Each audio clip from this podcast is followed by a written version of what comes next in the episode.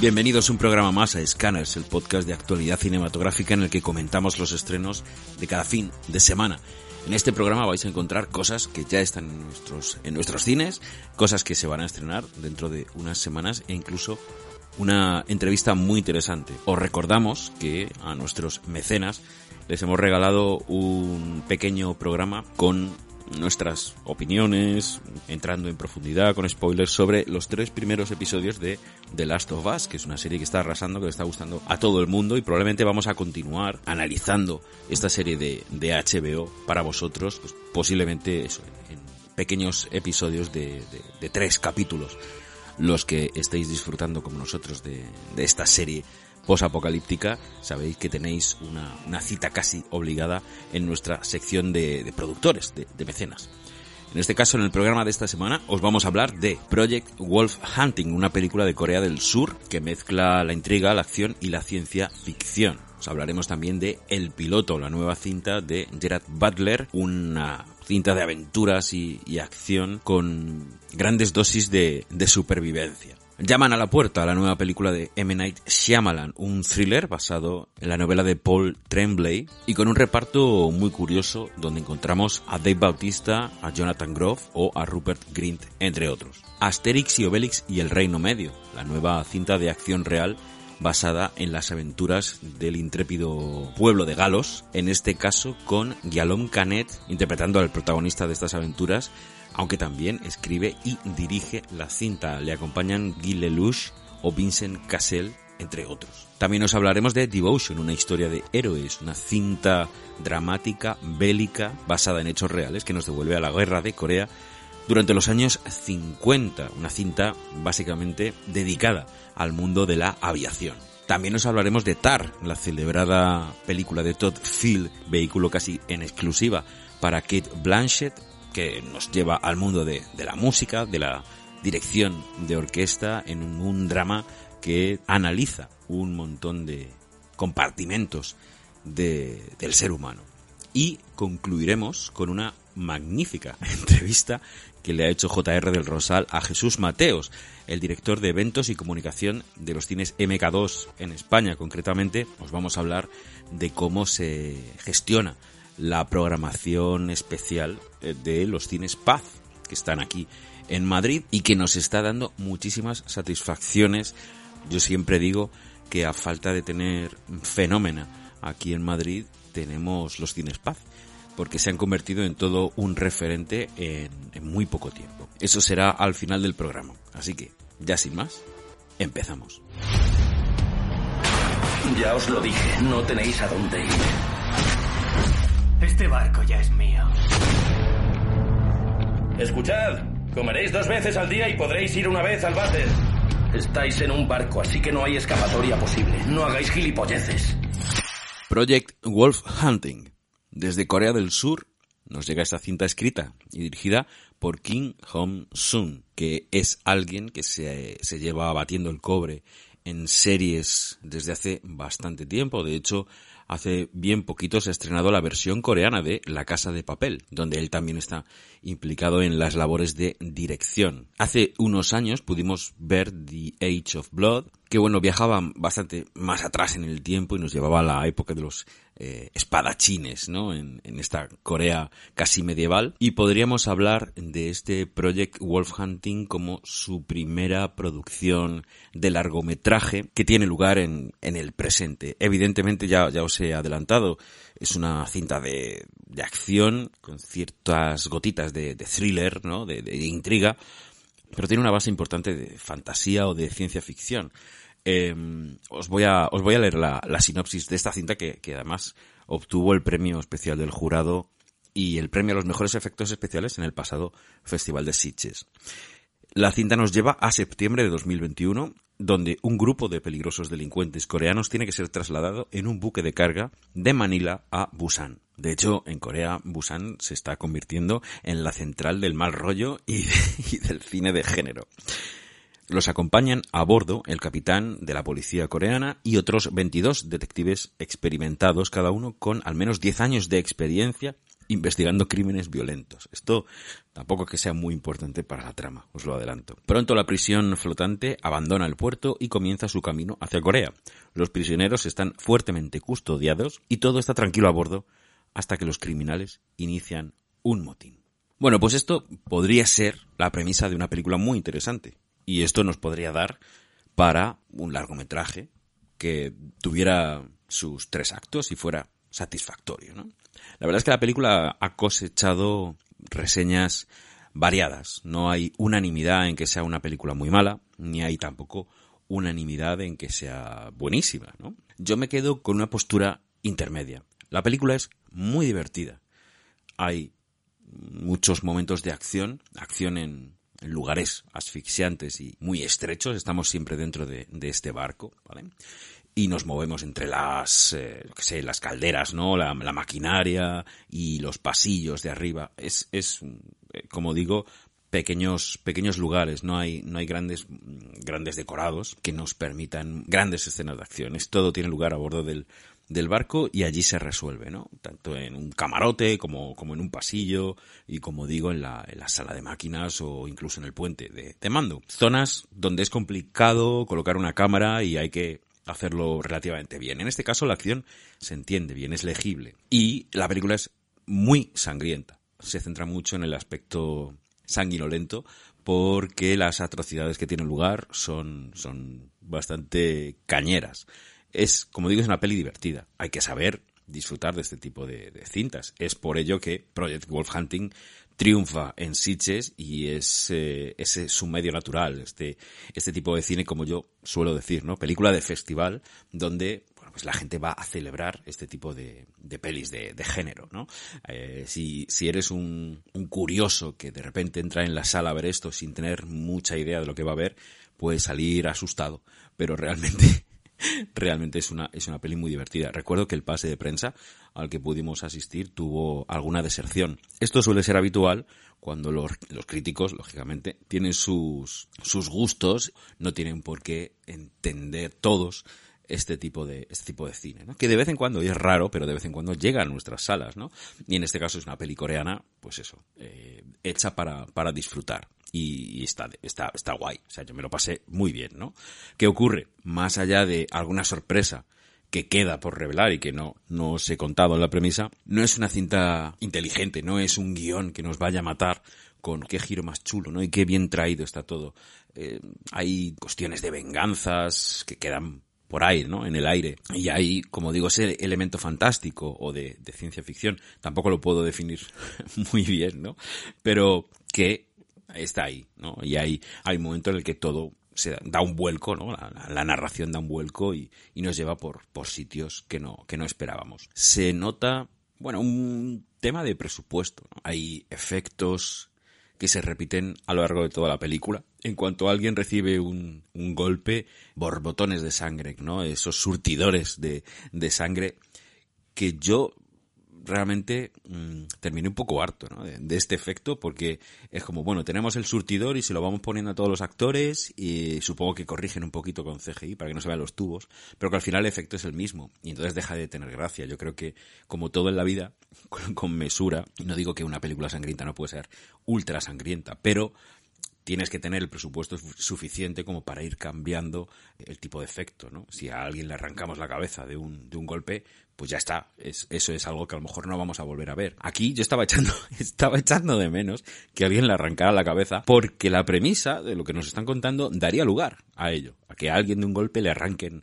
un miembro o lo que sea, ¿no? Y, y eras, es mucha sangre, pero que eso es relativamente fácil de hacer, ¿no? Es como, bueno, venga, y sale sangre, y vamos, y litros de sangre, pero tiene un límite, ¿no? Hay, hay un momento en el que deja de hacer gracia, deja de ser impactante, ¿no? Entonces, solo te queda lo que es la historia y esperar que en algún momento, pues a alguien le, le reviente en vivo y digas, bueno, pues bien, lo, lo celebres, ¿no? Digas, ala, venga, ya, uno menos. No, la peli ahí se me queda un poquito corta. Entonces no es el, no es la peligore más divertida que, que he visto nunca, ni ni, ni aspira a serlo. Sí que es verdad que las escenas de acción quizá convalidan un poquito, ¿no? Las, las peleas o los momentos de, de confrontación, bueno, pues eh, hay algunos que sí que, que sí que están a la altura. Y como digo, al, al, ser una peli difícil de rodar por, por el entorno donde tiene lugar, pues bueno, digamos que resuelve, resuelve. El director es capaz de, con, con los medios de a bordo, nunca mejor dicho, valga el chiste, contar la historia que quiere, que quiere contar. Entonces, como resumen, si os gusta el cine de, género divertido, si os gustan las, las, pelis cafres, lo vais a pasar muy bien. Si vais al cine a verla, iros con los amigos, iros, iros a pasarlo bien. Tampoco le reventéis la peli al que quiere verla sin gritos al lado, pero yo creo que a mí en el pase de prensa se me escapó algún, algún aspaviento así en voz alta porque es lo que te está pidiendo la peli. Más allá de eso tampoco tampoco os va a reventar la cabeza, ¿eh? Eh, no, no va a ser la, peli de vuestra vida, no lo pretende, ni mucho menos. Sí que es verdad que la pretensión está en continuar la narración porque el final de esta peli es, a, es abierto. Existe la posibilidad de continuar investigando en esta, en esta extraña historia que nos están contando.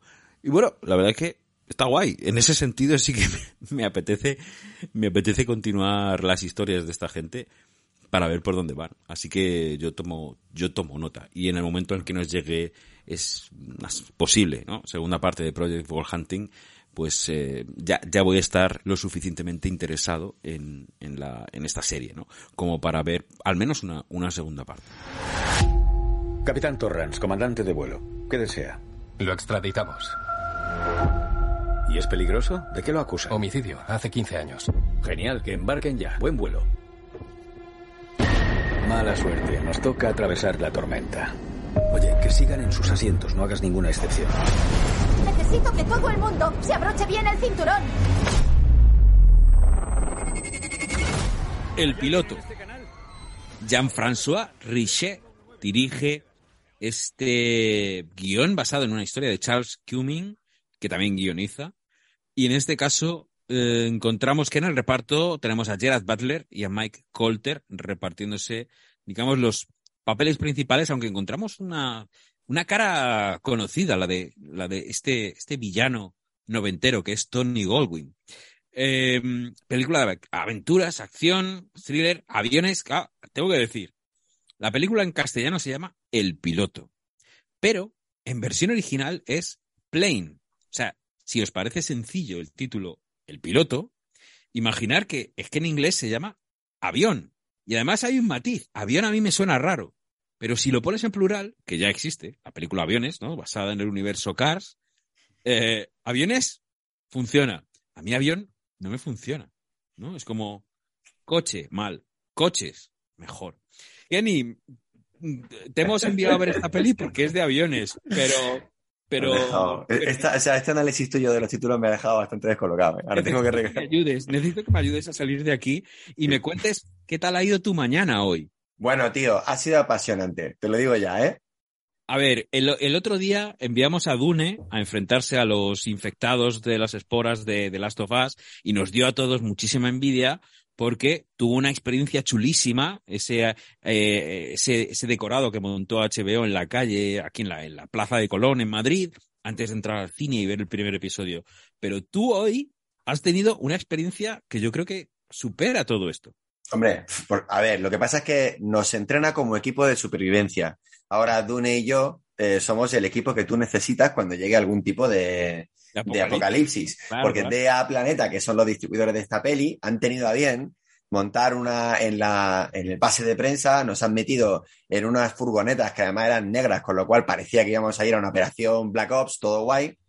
Eh, yo he intentado no enterarme de dónde íbamos, se ve que todo el mundo lo sabía, menos yo, lo cual es muy propio de mí, también te digo, pero que me hacía estar pasándomelo mejor. Y no tenía muy claro qué íbamos a hacer y lo que hemos hecho, o sea, lo que donde nos han metido es en un simulador de vuelos eh, para, para vivir la experiencia de un incendio dentro del avión. Darnos la, las, las, nociones básicas para salir eh, con vida de todo esto. Claro, esto en sí mismo pues ya está guay, porque te vas a meter en un avión, estás con peña, no sabes lo que está pasando, sale humo de pronto, hostia, mierda, te salen las mascarillas que siempre dicen en los vuelos de, de saltar por aquí la mascarilla y tú estás ahí con tu iPad que te suena los huevos, estás intentando aprovechar los últimos momentos de cobertura y nadie le presta atención a la pobre azafata pero resulta que efectivamente la mascarilla cae, te cae en la cabeza, nos hemos hecho un lío intentando deshilar los cables, cuando al fin me la he puesto, ya había humo por todas partes, que eso parecía la Fabric, y yo empecé a meterme en el papel y estaba flipandísimo. Luego me di cuenta que el resto de la gente era muy consciente de que yo era un simulacro y yo estaba haciendo el gilipollas, pero eso no ha hecho que me flipara menos. Oye, pero lo bueno de todo esto es que te has llevado el móvil, lo has estado grabando todo y lo hemos ido subiendo al Instagram del programa. ¿Qué te parece? Pues mira, yo no sé cómo ha quedado, pero yo me lo estaba pasando de puta madre, porque digo, esto es como si estuviera grabando la peli ahora mismo. O sea, ahora mismo soy Gerard Butler, ¿sabes lo que te digo?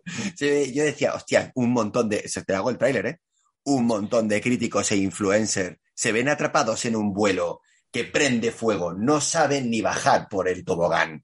¿Habrá alguno vivo? O sea, que va a ser la polla. O sea, entre discusiones a los García de si este humo le viene bien a la escena o no, e intentar de quitarnos los zapatos para, saltar el tobogán, yo creo que tenemos el segundo acto solucionado. Me ha parecido un flipe, me ha parecido la peña muy maja, además, que se ha metido más en el papel y quién estaba más de coña, nos hemos pasado guay. Y luego, aparte, en el, en el mismo lugar, eh, que está en la Universidad Juan Carlos, Sí. Tercero, quinto, cuarto. Eh, el, del, primero a la izquierda, primera izquierda, ¿no? Venga, dale. Pues ese. Eh, hay también eh, un, pequeño jet privado, un pequeño helicóptero, un motor Rolls Royce de un Boeing 747, porque en realidad todo aquello es una escuela para mecánicos aeronáuticos y también para tripulación de cabina. en, ese, en ese avión en el que hemos vivido esta situación de terror, eh, es donde la, gente que se está preparando para ser azafato o azafata eh, tiene que aprender cuáles son los protocolos de seguridad, cómo guiar a la gente y tal. Entonces, en realidad no era una atracción de feria, era realmente con un fin didáctico. Y luego nos han enseñado pues, cómo se reparan motores y, nos han dejado jugar con una avioneta que es de hace 30 años que la tienen para aprender a reparar los motores, pero nos han dejado subirnos y yo me sentía Barry Seal, de nuevo Tom Cruise, pilotando mi avioneta traficando con drogas, o sea, me han dejado meterme en los manos, darle a todos los botones, bueno, mira, tío, yo no me quería ir de ahí, ¿sabes lo que te digo? O sea, si, todo eso en, cualquier día de la vida de Kenny ya sería un puto flipe, o sea, dale a botoncicos que suenan clic, clic, clic, clic, clic, clic, yo puedo estar así todo el día, ¿sabes? Pero sí que si eso lo hago después de ver la peli que he visto de Gerard Butler, o sea, ha flipado. Te lo digo, estaba súper metido, ¿eh? Yo digo, ahora salgo, del simulacro este de aviones y me dan un rifle, sea, conforme bajo me dan un rifle, aquí no queda ni uno vivo. Yo estoy preparado. Estoy preparado para el combate. Cuéntame, cuéntame entonces qué tal la peli, de qué va, porque claro. Ah, la peli, joder, tengo que hablar de la peli. No puedo seguir hablando de lo de simulacro de aviones, que está súper no sé. El que quiera verte, que se pase por Instagram, scanners, guion bajo podcast. Eso, eso. Y, ahí hemos ido subiendo, que además me las has ido pasando y tal, y yo las al final las he subido desordenadas. Entonces es un poco batiburrillo, yo no sé. No, porque es montaje Guy Ritchie, es montaje caótico, para que la peña cree su propia historia. Eso forma parte de la narrativa, así. claro, la gente me ve que estoy en un incendio en un avión y dice, oh, ¿qué está ocurriendo? Y luego sube otra historia en la que se ve que estoy llegando a un sitio. Lo has hecho de puta madre, mal, porque el caos es la verdadera narrativa. Todo bien. Bueno, pues eso. The Plane, The Plane, Plane. Yo creo que, que el, el, avión no, no era un buen título, pero debería haber sido El vuelo. El vuelo hubiera sido un título de puta madre. el vuelo, el vuelo que llevo yo. el, vuelo que, escúchame, Matt, de verdad, si hay un apocalipsis, yo soy tu piloto. no tengas dudas, tío. A ver.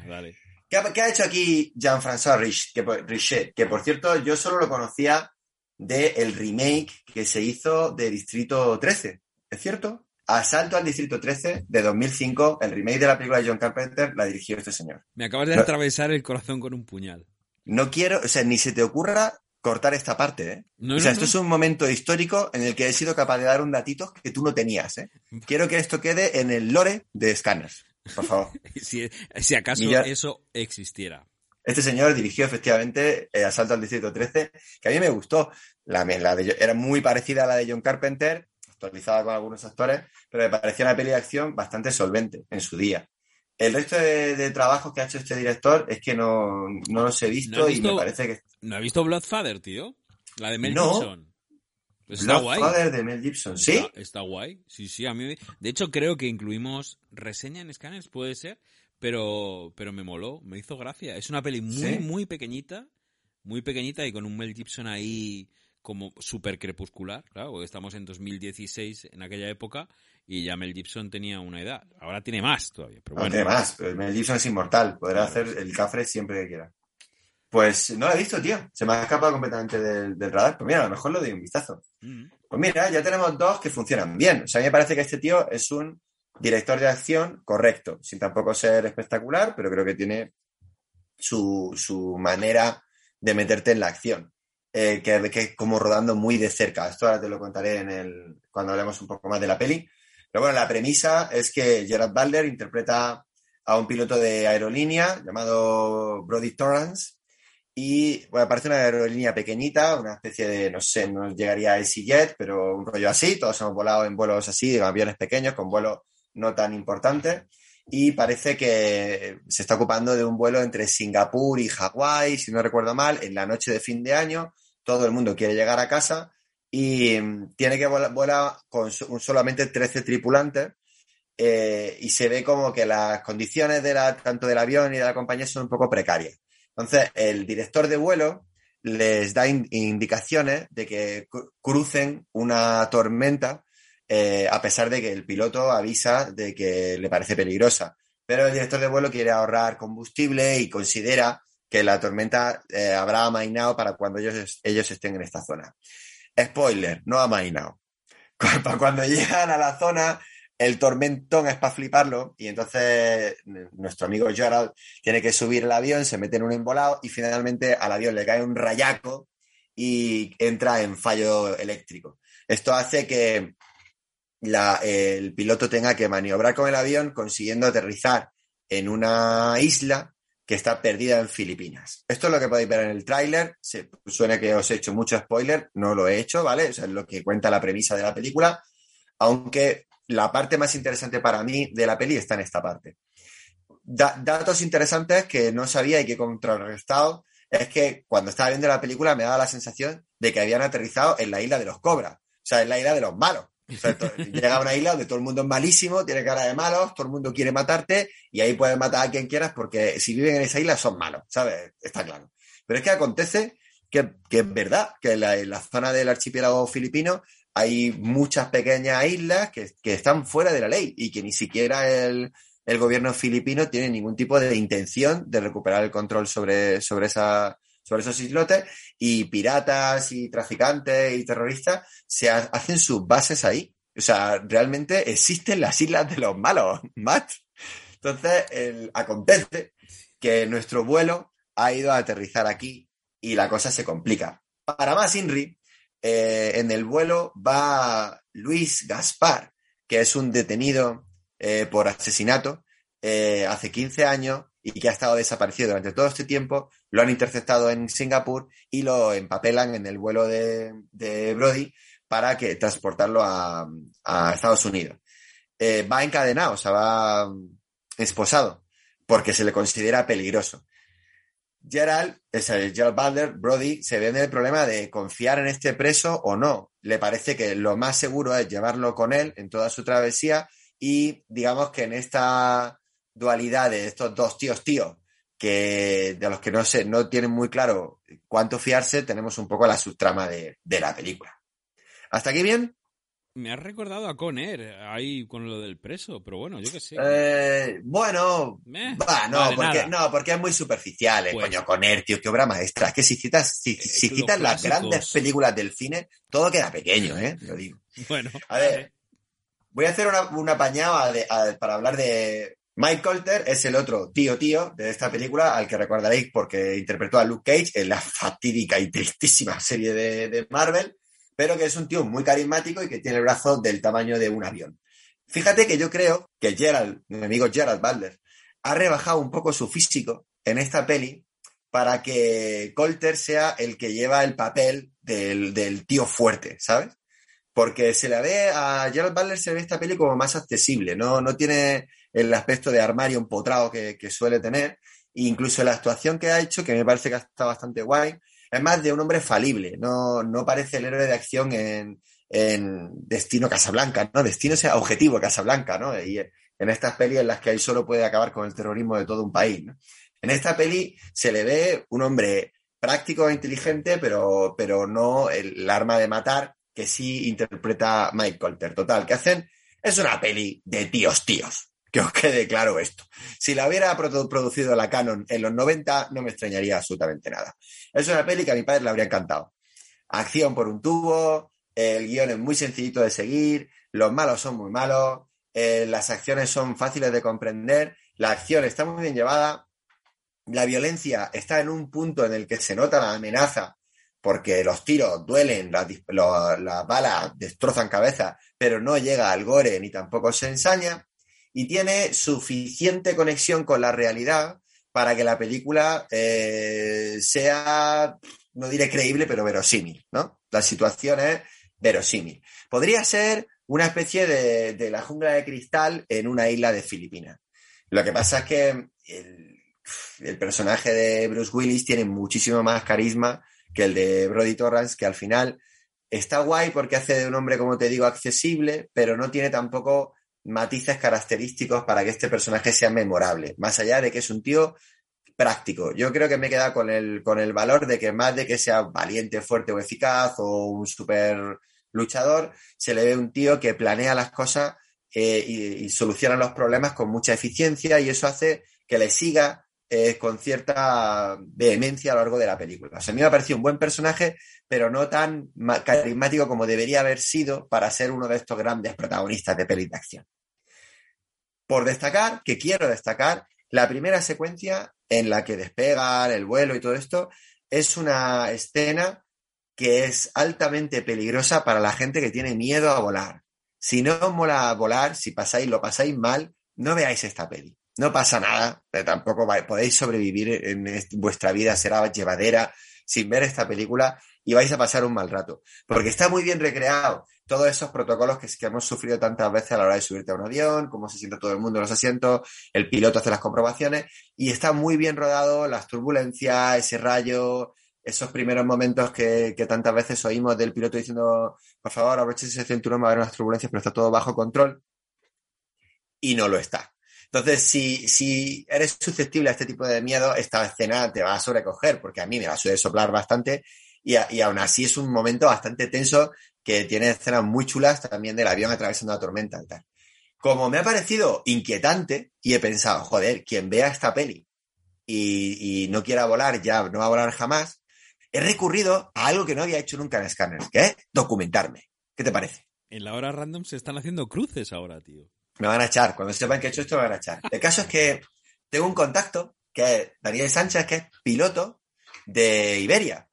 Entonces, hace, además hace largo recorrido y hemos hablado muchísimas veces de aviones y además me subió a la cabina de piloto de, de, no me acuerdo del avión que era, del avión con el que fuimos a Tokio, porque fue el piloto que me llevó a Tokio y nos invitó a la cabina diciendo que era mi cumpleaños. Fue súper guapo, tío. Bueno, bueno, entonces le he preguntado, y le, le, he contado un poco la movida y digo, Dani, tío, eh, si le cae un rayo a un avión, ¿pasa esto? Si está sobrevolando una tormenta, ¿el avión le puede pasar esto? Si quieren ahorrar con combustible, eh, ¿podrían obligar al piloto a ir atravesando una zona climatológica complicada? Y Dani se ha cagado en Dios. me ha mandado una serie de audios diciéndome que Star Wars es más verosímil que lo que le estoy contando. O sea que para todos los que lo hayan pasado, lo que pasen mal en esta peli, que sepáis que no tiene absolutamente nada que ver con la realidad. A pesar de que la película está bien rodada y te convence de ello, Dani me jura y perjura que es imposible que ningún director de, de vuelo te mande por una tormenta, que ningún piloto jamás de la vida cruzaría una tormenta, jamás de la vida, y que jamás de la vida ningún avión saldría, o sea, empezaría un viaje con el combustible calculado. Ellos tienen como una especie de matemática muy estructurada para tener combustible más que de sobra para calcular todos los imprevistos y uno de ellos, y de hecho Dani me ha contado casos reales suyos, en los que, bueno, hay una serie de tormentas aquí en, enraizada en la mitad de África y tengo que dar un, un rodeo de 600 kilómetros y se da, y aquí no hay ningún problema, y se hace continuamente. Y en concreto, sobre el supuesto de la película, el apagón que sufre nuestro avión y que pone a Gerald Butler a pilotar en la total oscuridad, dice que es ridículo, porque el avión en sí mismo es una jaula de Faraday, con lo cual se nota el chispazo si te cae un rayo, dice que es una cosa que pasa muy habitualmente, pero el avión ni se entera. Es el interior de la tecnología del avión funciona perfectamente y además tiene como varios protocolos de seguridad, con lo cual es absolutamente imposible que se dé esta situación por mucho que Gerard Butler eh, se merezca salvarnos de ella. Hola. ¿Puedo hablar contigo? Tenéis que meteros en casa. Vienen cuatro personas. ¿Qué te hemos dicho? Que no deberías inventarte cosas cuando... ¿Podéis abrirnos, por favor? ¡Van a entrar! Tranquila, cariño. Llaman a la puerta. M. Night Shyamalan vuelve. No lo, no lo esperábamos, pero ha vuelto. Eh, y además él en el guion está acompañado de dos, dos guionistas más y además adaptan una novela de Paul Tremblay. Se trata de una cinta de terror, intriga, thriller, supervivencia. Y en el reparto encontramos a Dave Bautista, a Jonathan Groff y Rupert Grint, entre otros, evidentemente. No ha perdido el favor de, de los grandes estudios. Vuelve Shyamalan arropado por Universal Pictures. Vamos a es que le hemos dado ya muchas, muchas oportunidades. Fer, cuéntame de qué va Knock at the Cabin. Durante unas vacaciones en una cabaña en un bosque alejado de todo, una chica y sus padres se convierten en rehenes de cuatro desconocidos armados que obligan a la familia a tomar una decisión imposible para evitar el apocalipsis. Con acceso limitado al mundo exterior, la familia deberá decidir qué creer antes de que todo esté perdido. Vale, bueno, nos encontramos ante una película de lo que se podría considerar terror psicológico, thriller o intriga, en la que básicamente es una peli chunguera que da mal rollo pero no llega a dar miedo en ningún momento y que no sabría muy bien qué género es, pero que, que, claramente no es una peli de miedo, miedo. Con unos títulos de crédito de apertura que parecen de una serie de los años 70 y como muy televisivos, que es como premeditadamente anticuada, nos encontramos ante una película, es eh, recuerda a, la adaptación de Botón Botón. Un relato de Richard Matheson es el de eh, Soy leyenda. Y de Botón Botón hicieron una peli de Vox. De Richard Kelly, claro. ¿La viste, no? es que yo no la, vi. la tengo en Blu-ray, chaval, película. En el sentido de que aparecen unos personajes misteriosos que proponen un dilema moral a los protagonistas o un dilema ético completamente irresoluble. Eh, merece la pena ir a ver esta película con poca con poco conocimiento porque al fin y al cabo al ser una película de misterio barra suspense que se desarrolla a fuego lento conviene no saber gran cosa. El tema es que es una película pequeña cerrada en un solo ambiente a determinados tipos de espectadores puede dejar con bastante mal cuerpo. Entonces podría recurrir a tan manido de que no es una película para todo el mundo porque realmente el punto de partida de la película y el, dilema que le proponen los personajes es bastante duro de desarrollar y, todo es bastante tremendo, ¿vale? Es bastante tremendo. ¿Qué ocurre? Que Shyamalan, aunque es un director que tiene sus más y sus menos y que tiene muchas películas que no gustan porque el desarrollo es eh, ridículo o porque los guiones no acaban de ser finos, es un grandísimo director y realmente yo, que nunca he sido un, gran fan, soy fan del Protegido y me vi Glass y la de, y la de medio por esta misma razón y Split. Y me vi Glass y Split por, por, por su continuidad, en realidad a mí yo no, o sea, normalmente soy el tipo de público que todo el mundo dice que las críticas de las pelis de Shyamalan son malas, entonces paso directamente de verlas. Entonces no le he dado muchas oportunidades a lo largo de, mi vida. Salvo la película de Avatar de las Airbender y ay madre, Avatar de las Airbender. Ay, qué penita, por favor. Ay, lo que me hizo. Qué hijo de puta. Qué manía le tengo. Bueno, eh, pasado este tema, la cuestión es la siguiente el tío dirige muy bien y sabe muy bien dónde colocar la cámara. Y esta película está narrada con un pulso que mola muchísimo. O sea, es que el, tiro de cámara, tal y como lo coloca durante toda la película, el cómo sitúa el punto de vista, cómo empieza yendo desde lo más pequeño, haciendo un primer plano de un saltamontes, a ir ampliando para luego quedarse en el punto de vista de la niña, un poco como hacía en el protegido, en el que de alguna forma en los primeros compases te dice esto tiene algo de cuento o de fábula, mola bastante. Y luego en el reparto tenemos a, ya lo ha dicho Matt, porque el resto de los actores son bastante desconocidos, pero tenemos a los grandísimos Jonathan Groff, Rupert Green y Dave Batista. Y Dave Batista está impresionante en esta película. Interpreta al antagonista principal y, y es alucinante este tío, porque siendo un armario ropero gigante, sabe crear una sensación de ternura que, que, que, le, que le da a todos sus personajes, que es que es brutal. Es brutal. lo que hace este hombre. Entonces, mola muchísimo solo por ver el, el intercambio y el tipo de antagonista que, que, crean con este personaje y los dilemas que tiene todos los personajes durante la película y cómo se van desarrollando es, es muy chulo. Entonces, si eres el tipo de espectador que le gusta ver películas malrolleras, esta película te puede gustar. También hay que tener en cuenta que es una película lenta y, como ya he dicho, ocurre en un espacio cerrado. O sea, no es, no es una peli de acción que vaya a toda velocidad, sino que es una peli que se va, se va poquito a poco, subiendo en intensidad. La película no tiene chimpún, cosa que es bastante raro en este hombre. O sea, no es una peli con un plot twist que le da sentido a todo, sino que realmente no hay plot twist. Es, lineal en ese sentido y ver el duelo dialéctico entre diferentes personajes, las dudas, las inseguridades, el cómo está afrontado, el cómo está rodado, toda la parte visual es fantástico. Y si te metes en lo que te está contando y aceptas las reglas del juego que te plantea, la película funciona muy bien. El casco! Me convertiré en el emperador de la China. ¡Ya estamos con el cachondeo! Asterix y Obelix y el Reino Medio. Que tiene tela el ponerle tanto i al título en castellano cuando en francés es Asterix y Obelix, dos puntos, el Imperio Medio.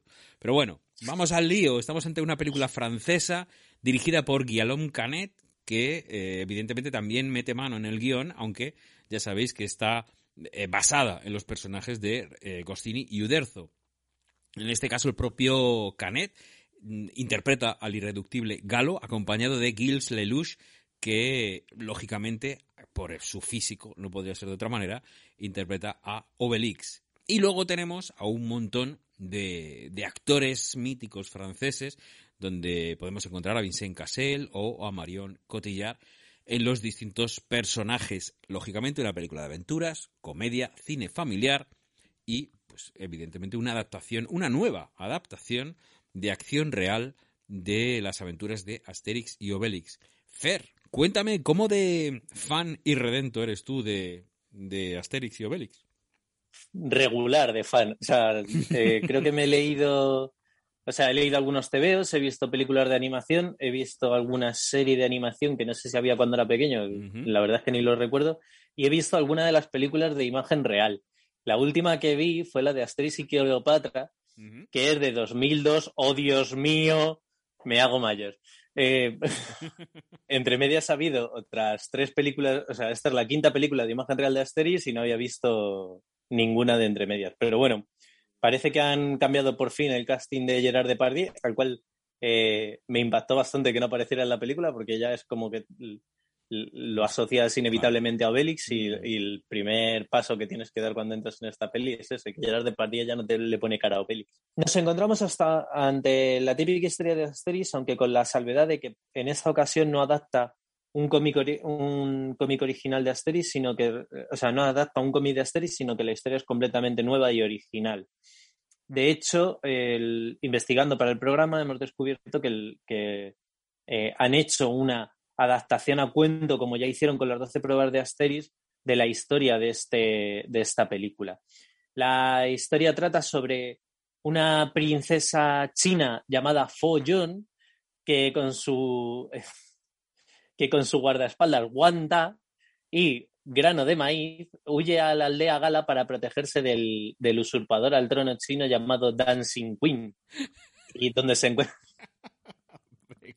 Huyen a la aldea gala donde reclutarán a Asterix y Obelix en una misión para que les ayuden a recuperar su reino y del malvado, de las manos del malvado eh, aspirante a emperador Dancing Queen. La película visualmente es bastante chula. Hacen una recreación muy teatral, muy falsa, muy de cartón piedra, pero, pero de currada de la, del mundo de Asterix y Obelix, lo cual con su estilo caricaturesco, con el estilo caricaturesco del cómic pega muy bien. El, aún así sigue siendo raro que la gracia de Asterix y Obelix en el diseño de personajes es el, es el enorme contraste que hay entre que Asterix es gigante, o sea, Obelix es gigante y Asterix es diminuto. Y aquí, al fin y al cabo, son dos seres humanos de proporciones más o menos normales, aunque uno sea más alto y otro un poco más bajo. Así que al final, tiene un punto de personas disfrazadas que, bueno, que, no, que, que da ese toque de irrealidad que, nunca mejor dicho, eh, no molesta en una peli de Asterix. A nivel visual creo que la película está bastante lograda, porque eh, ya digo, la recreación de la, tanto de la caracterización como de la escenografía es chula y además al estar ambientada en China tiene toques y, la tiene toques y la desvergüenza del Gusia y del, y del cine asiático en el sentido de que, o sea, cuando tú ves una adaptación al cómic de, de una franquicia, al cine americano, siempre hay un intento de dignificar. Si el personaje del Capitán América en el cómic lleva mallas, eso se entiende que en el cine es ridículo y se le pone un traje militar. Sin embargo, los japoneses y los chinos en el cine asiático son muy de si esto es, eh, o sea, si este personaje tiene un pelo completamente irreal, como sería hacer una película de Goku en, en o sea, que ningún actor puede tener, en vez de intentar hacer una adaptación de ese pelo a la vida real directamente, le ponemos una peluca que imite tal cual el pelo y tiramos para adelante. Entonces, ese sentido de, teatralidad, que es muy del, también del cine de artes marciales chino, del, histórico, del, eh, de los, lo, que lo que se podría llamar amigablemente como pelis de chinos voladores, estas pelis de acción tan exageradas en la que los personajes iban atados con cuerdas y iban saltando de un lado a otro, pues todo esto lo recoge esta película y hace un juego visual en el que por un lado tienes esta recreación de la, de la aldea gala y por otro lado tienes una China, eh, esto, la China medieval con su toque de wuxia, con un personaje que hace kung fu y que vuela y que es super, todo súper exagerado, perfecto para Asterix. Además, tiene toques de efectos especiales como las alas del casco de Asterix, que son efectos prácticos, que son muy chulas porque están, son animadas, entonces son eh, animatrónicas. Entonces, cada vez que Asterix cuando se enamora o cuando o, cosas por el, pues sobre todo cuando, cuando ve a la princesa Follón de la que se enamora perdidamente nada más verla, se le ponen las alitas hacia arriba o cuando se, o cuando se toma la poción. Entonces es como muy gracioso. Así que en líneas generales creo que tiene un esfuerzo muy chulo, pero y, bueno, la película al ser es paródica, entonces el guion tampoco se le pueden pedir grandes cosas.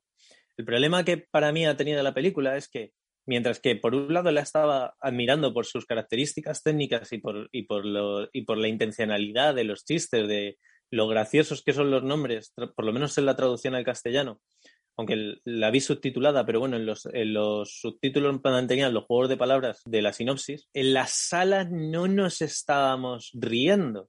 O sea, que bueno, que es, que es una sala de críticos, que se supone que bla, bla, bla, pero que no, si estás viendo una comedia y no hay risa generalizada no está funcionando del todo. Y al final este tipo de películas, si no te estás partiendo de risa todo el rato, como que realmente tampoco tiene mucho más. Entonces, eh, se me hace un poco difícil recomendarla, porque por un lado me gustó, pero por otro lado tampoco tengo muy claro a quién le puede gustar particularmente. O sea, los chistes más graciosos al final para mí fueron los de los nombres de los personajes que, que he leído en la sinopsis, que son algo típico de Asteris, y el chiste de la paloma mensajera, que es maravilloso.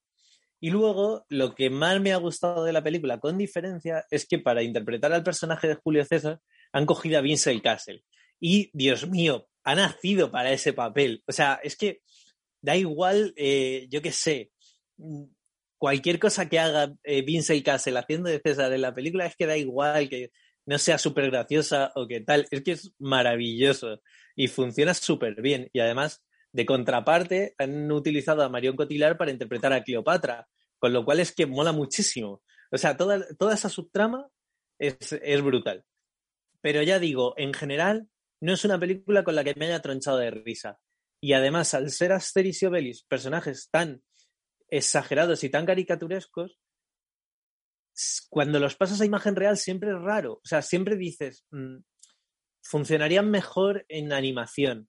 Además, es un tipo de película que creo que, realmente a los más pequeños de las casas les puede gustar, pero claro, a los más pequeños que lean Asterix, que cada vez son menos, o padres que hayan sido lectores de Asterix toda su vida con su hijo pequeño, guiño, guiño, mat, pueden ir a verla y disfrutarla.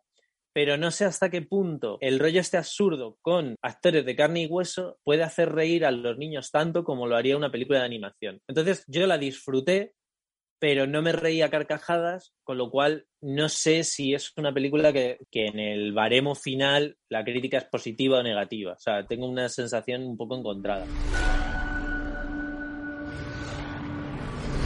Eres la única persona que he conocido cuyo sitio está en el cielo. Recuerda que también estás aquí con nosotros, ¿vale? Devotion, una historia de héroes. Dirige J.D. Dillard, eh, un guion de Jane Crane y eh, Jonathan Sweetheart, pero basado en la novela de Adam Makos. Estamos ante un reparto donde encontramos a Jonathan Majors, Thomas Sadowski, Joe Jonas, pero por lo que nosotros veníamos aquí era por nuestro amigo Glenn Powell, que nos ha dejado a todos embarazados después de mirarnos, de, bajarse las gafas de, aviador y mirarnos así de soslayo. Es eh, evidentemente una cinta bélica, un drama basado en hechos reales que nos devuelve a la guerra de Corea durante los años 50. ¿Esto qué quiere decir? Que salen aviones antiguos y por lo tanto no podíamos pensar en otra persona que en Kenny Ruiz para que nos hablara de Devotion. Kenny, me molesta mucho que digas aviones antiguos. Son clásicos, ¿vale? pero o sea, un avión como el Corsario nunca es antiguo, porque siempre está mucho más guapo que cualquier cosa que puedas ver, incluyendo el F-14 de nuestro amigo Maverick. Pero no falto a la verdad, quiero decir, tiene una currela de años. No faltas a la verdad, pero, es un fal pero no tienes el respeto debido por un avión tan guapo como este. Hay que hacer la reverencia de vida. Hay que hacer la reverencia. Además, eh, efectivamente, aciertan mucho en decir que es una película de, aviones clásicos. Pues, y en concreto de este, que es un avión para mí muy importante, porque eh, hemos visto muchos aviones muy guay. Yo creo que la gente que son muy aficionados a la aviación, por supuesto, los conocen, pero incluso inconscientemente, yo creo que el público que no se ha hecho las colecciones de avioncicos, sabría reconocer a un Spitfire, porque lo hemos visto en todas las películas de la Segunda Guerra Mundial, es como el avión icónico de la batalla de Inglaterra, lo vimos hace muy poco en Dunkerque. Eh, casi todo el mundo tiene una imagen, aunque solo sea residual, del P-51, que es el, el, caza bombardero plateado que aparece en el Imperio del Sol, porque fue el símbolo de la victoria de la Guerra del Pacífico. Es un caza súper icónico y, y reconocible. Pero el Corsair, que es el avión que nos trae Devotion, es un avión que llegó casi al final de la Guerra del Pacífico, que tuvo muy pocos escenarios, a pesar de que era un avión con grandes ventajas porque sus alas eran eh, plegables, con lo que plegables no, eh, se podían recoger, que no recuerdo el término técnico y me van a matar los, los especialistas. Pero bueno, el asunto era que se recogían sus alas al aterrizar y eso permitía llevar más, más, eh, más aviones, más aeroplanos en el portaaviones y lo hacían un, avión, por tanto, muy práctico para una guerra como la que fue en el Pacífico. Pero al llegar muy al final, no tuvo tampoco el protagonismo que tuvo el Hellcat o el Bearcat. Así que es un avión que en realidad hemos visto pocas veces en cine eh, sacándole todo el partido. En Pearl Harbor, por ejemplo, la película de, Michael Bay, que es un truñaco, pero que tiene unas escenas de navales súper espectaculares, no lo llegamos a ver en combate. Y si no recuerdo mal, en Carta de Diego Jima puede ser que ahí lo viéramos, pero la acción estaba mucho más centrada en el cero, que es el, caza por antonomasia del escrito japonés, que también es una chulada. Así que lo hemos visto siempre eh, como personaje secundario, ¿no? Este, este. Y es un avión muy importante y muy, muy eh, reconocible porque tiene las alas con una curva eh, permíteme, Permíteme que te haga una pequeña, un pequeño apunte. Alas alas en diedro negativo o gaviota invertida. Ah, puedes seguir.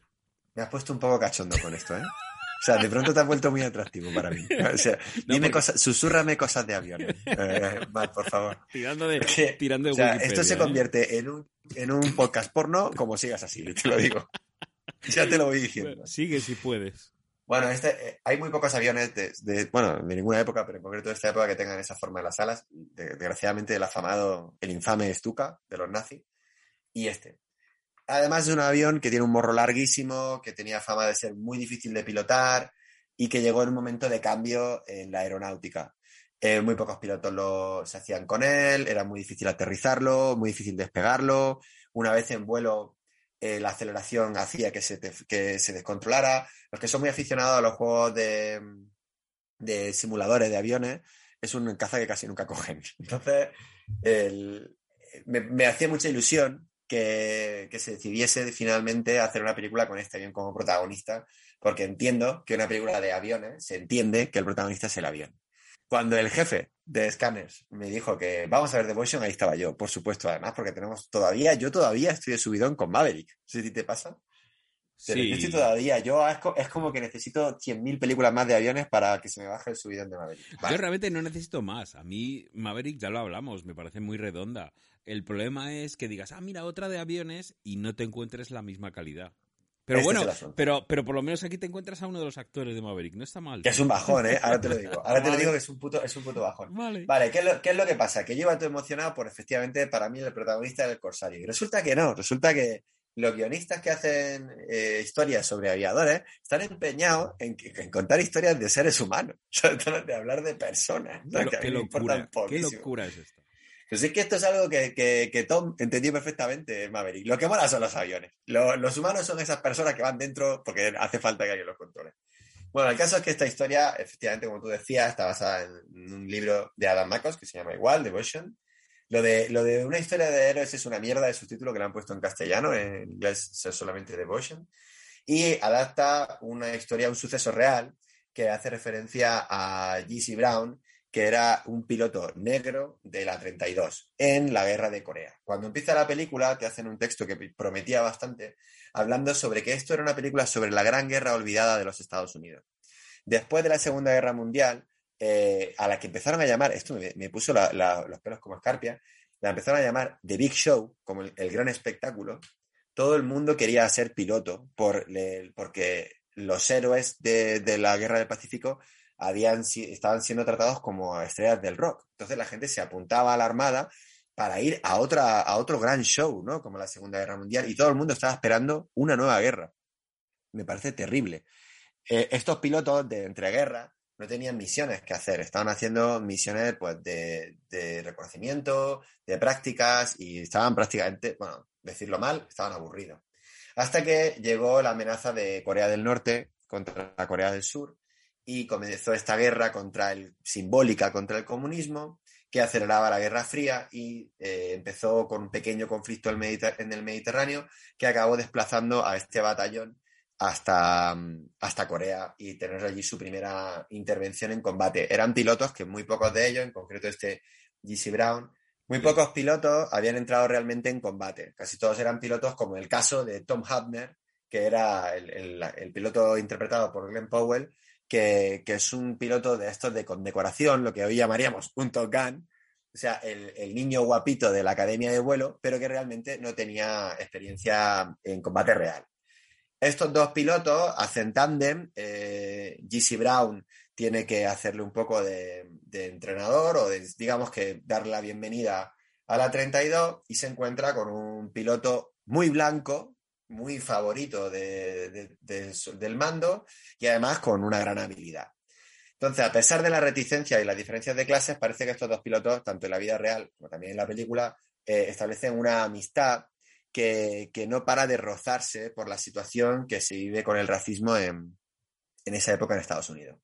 Finalmente eh, van este, a este enfrentamiento en Corea del Norte y viven algunas batallas aéreas que a nivel aeronáutico fueron muy, muy interesantes o terribles o aterradoras o complejas porque los coreanos tenían el apoyo de los rusos que ya tenían el MiG, que fue el primer avión a reacción después del MMS 262, que era un caza alemán que apenas entró en combate en la Segunda Guerra Mundial, pero que efectivamente su velocidad como que triplicaba los cazas de, hélice, y en concreto el MiG era un caza perfectamente armado y capaz de acabar él solito, o sea, uno, solo con todo un batallón de, aviones a hélice. Esta premisa a mí me parecía aterradora y súper interesante. Pero no sale en la película. La película eh, no me ha gustado nada, me ha resultado terriblemente aburrida, muy, muy, muy, muy lenta y muy, muy, muy repetitiva, centrada casi exclusivamente en las dificultades que tuvo un piloto negro en aquel momento para ser aceptado. Ojalá pudiera deciros que al menos es una película sobre racismo, que me parecería un tema muy interesante para tratar, pero es que hacen el mismo esfuerzo en explicarte lo buen blanco que era eh, este Tom Hapner. Él era muy blanco, muy rubio y muy buen piloto, pero muy amigo de su amigo negro. Entonces, hay buenos blancos que eran amigos de negro. Otros no, pero este sí era muy bueno, ¿vale? Lo he entendido. G.C. Brown era un gran piloto negro. Tenía, tuvo dificultades, al parecer, para adaptarse al vuelo del Corsair porque era un experto en el, en el, modelo anterior, en el Bearcat, que era un avión muy diferente. Lo explican en 10 minutitos y después de eso se dedican solo a explicar que era muy negro y que tuvo muchos problemas de negro y que le hicieron la vida terriblemente imposible. Muy bien, es cierto, hijos de puta. Eh, lo tratan una y otra vez y otra vez y otra vez. Y tenemos dos horas de película en las que apenas se aporta nada a lo que acabo de decir. Hay dos escenas navales muy bien rodadas, son una pasada, eh, fantástico. Eh, las tomas de vuelo no tengo ni idea de si es CGI, porque hoy día es dificilísimo saberlo, pero yo juraría que son escenas de vuelo reales, o por lo menos hay algunas escenas de vuelo reales hay algún momento de aterrizaje en un, en un portaaviones que está muy guay verlo porque está súper bien recreado o que sea realmente un, un Corsair aterrizando. Eh, pero el, caso es que se diluyen en la trama de estos momentos porque pasa demasiado tiempo entre un, conflicto y otro, centrado en el día a día de estos pilotos. El conflicto entre ellos no existe. Están demasiado empecinados en, en explicarnos que eran muy buenos amigos, que sí, que se notaba la tensión, que sí, que se notaba la diferencia social, pero así eran colegas que sí, había algunos que eran racistas, pero sí, había otros que no, y una y otra vez tenemos una serie de secuencias que demuestran estos momentos. Hay una pequeña anécdota que, bueno, no os, no la cuento porque ya sería reventaros la única sorpresa que tiene esta película, quizá, eh, que es real, en la que existe una foto eh, de estos pilotos en, unas fiestas que se encontraron en Monte Carlo, me parece, Monte Carlo, o Cannes, puede ser, no, me acuerdo bien. Y bueno, recrean este momento, está bien recreado, pero es absolutamente anecdótico para el argumento, que no existe y que pasa totalmente de puntilla y sin ningún interés por estas complicaciones aeronáuticas de las que os he comentado. Sale un MiG, para los fans de, los aviones que sepáis que lo tendréis. Hay un plano, una secuencia de un MiG y no tiene ninguna importancia en la película. No se le da ningún efecto dramático al hecho de que esto ocurriera y sencillamente está totalmente enfocada en ser una película dramática sobre el racismo de una manera totalmente típica, sin aportar ningún elemento extra y te diría que absolutamente previsible no hay ni un solo giro, ni un solo momento que me, que me sobrecogiese. Estoy muy decepcionado porque es otra vez una película con una factura visual alucinante, un director de fotografía que ha hecho muy buen trabajo, actores, bueno, sobre todo el papel de, de Brown, interpretado por Jonathan Majors, es alucinante. Este hombre tiene una fuerza que hasta verlo, tengo muchas ganas de verlo de Kang en, las pelis de, los Vengadores. Sí, vamos a explicarlo, vamos a explicarlo porque es eh, no, solo el malo de, la próxima peli, ¿no? De Quantum Manía, de, de Ant-Man y la avispa, sino que será el malo también en, en, Avengers Secret Wars allá por 2026. Pero es que hablas tú de su fuerza. No ha hecho una peli de boxeo, ha hecho dos pelis de boxeo. Claro que sí. que ha hecho Creed 3, ¿no? Que va a ser el adversario. ¿Y cuál otra? Pues tiene una peli en su. Eh, bueno, es una peli británica que se llama Tierra Salvaje o ah, Jungleland eh, ¿Eh? con, con, Charlie Hunan y Jack O'Connell y ahí está batiéndose el, el cobre con ah, Pues eso para nuestro especial de boxeo que está a puntico de caer, tendremos que, me tendré que, me la tendré que ver, no me he visto. A ver, no me extraña, porque te digo, hay algunos planos que se le ve sin el mono de piloto y este tío tiene un brazo que puede levantar el avión con sus manos. Que te da. No sé para qué Yo, hay momentos que digo, no, no sé para qué polla necesita la munición. Este tío le, le tiro la munición así fuerte al otro caza y lo destruye. O sea, calibre 50, me cago en la puta, está más fuerte que el vinagre este tío, acojonante. No, pero aparte el tío tiene mucho... A mí me parece un poco intenso de más. Y me parece que el personaje lo ha encarado desde mucha seriedad. Yo creo que a esta película le ha pasado factura, o demasiada factura, que, este héroe de guerra, este James Brown, es un héroe de guerra muy importante para, la comunidad negra y, y, creo que ha afrontado el personaje con mucho respeto, intentando ser lo más verosímil o lo más realista posible. Eh, y eso hace que el personaje se quede en, muy poco espectro. O sea, es un tío muy dramático, muy intenso, que tiene, ya te digo, tiene algún momento eh, de él solo ante la cámara que tiene mucha fuerza y que se lo lleva muy bien, pero que no tiene más, más recursos el personaje a lo largo de la peli. Yo creo que, le falta humanidad.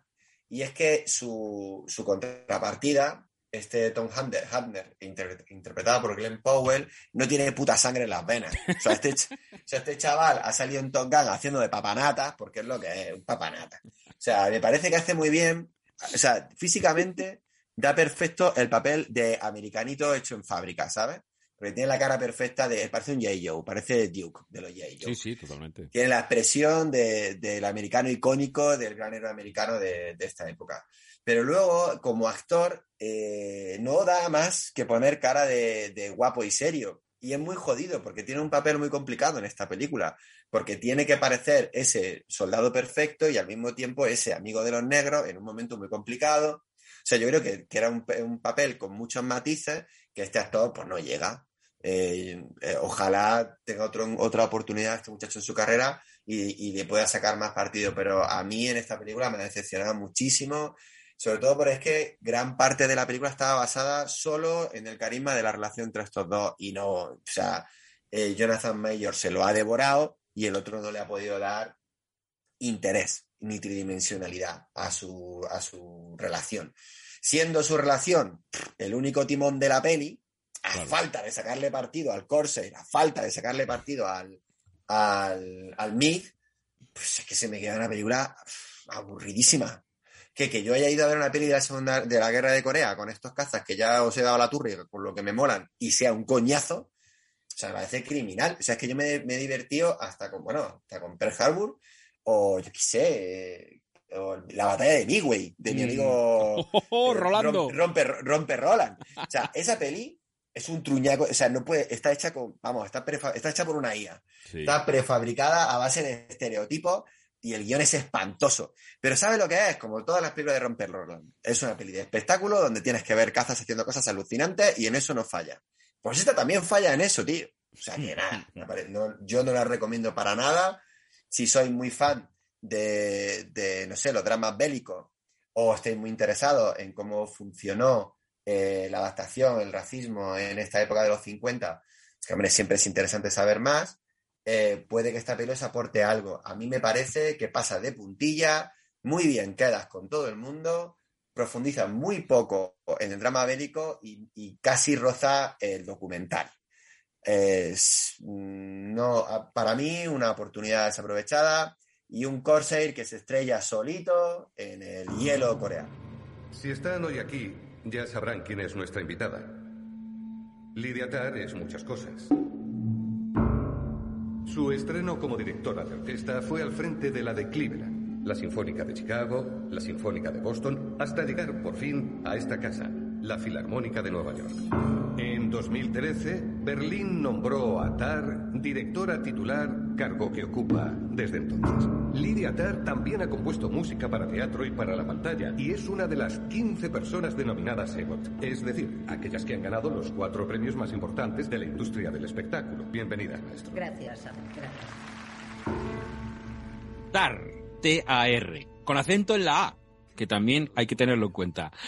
158 minutos, de, escrita y dirigida por Todd Field. Y en este caso, repartiendo, más que encabezando el reparto, Kate Blanchett, porque seguro que se mueve mucho en la peli. Nina Host, Mark Strong, Noemí Meglan, Sam Douglas, entre otros. Se trata de un drama centrado en el mundo de la música. ¿Y a quién íbamos a enviar a ver una película que se titula Tar? Pues a Ter, a Ter Valero. Muy Efectivamente. Es que no podía ser de otra manera, estaba ya predestinada. Decía yo, 158 minutos. Parece que vamos a batir algún récord en algún momento. Ahí está. Así que nada, cuéntame qué tal tu relación con la butaca, si te moviste mucho, no te moviste mucho durante ese, ese metraje y sobre todo eso, cuéntanos de qué va a estar y qué podemos esperar de ella.